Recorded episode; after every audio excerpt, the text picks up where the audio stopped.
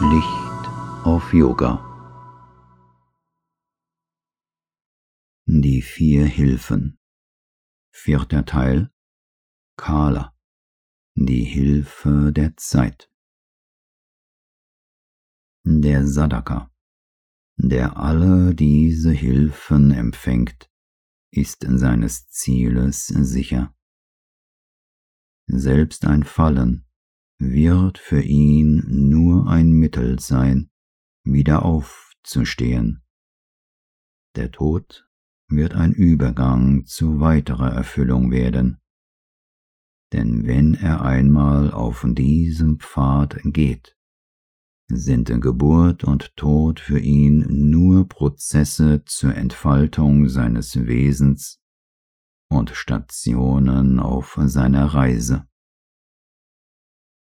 Die noch übrig bleibende Hilfe, damit der Prozess wirksam werden kann, ist die Zeit. Dem menschlichen Bemühen tritt die Zeit entweder als Feind oder als Freund, als Widerstand, als Hilfsmittel oder als Instrument gegenüber. Wirklichkeit ist sie aber immer ein Instrument der Seele. Zeit ist ein Feld der Umstände und Kräfte, die sich begegnen und einen hieraus entstehenden Fortschritt ausarbeiten, dessen Verlauf die Zeit bemisst. Für das Ego ist sie ein Tyrann oder ein Widerstand. Für das Göttliche ist sie ein Instrument. Solange unser Bemühen noch persönlichen Charakter trägt, erscheint die Zeit als ein Widerstand, denn sie stellt uns Kräfte entgegen, die mit unseren eigenen in Konflikt stehen.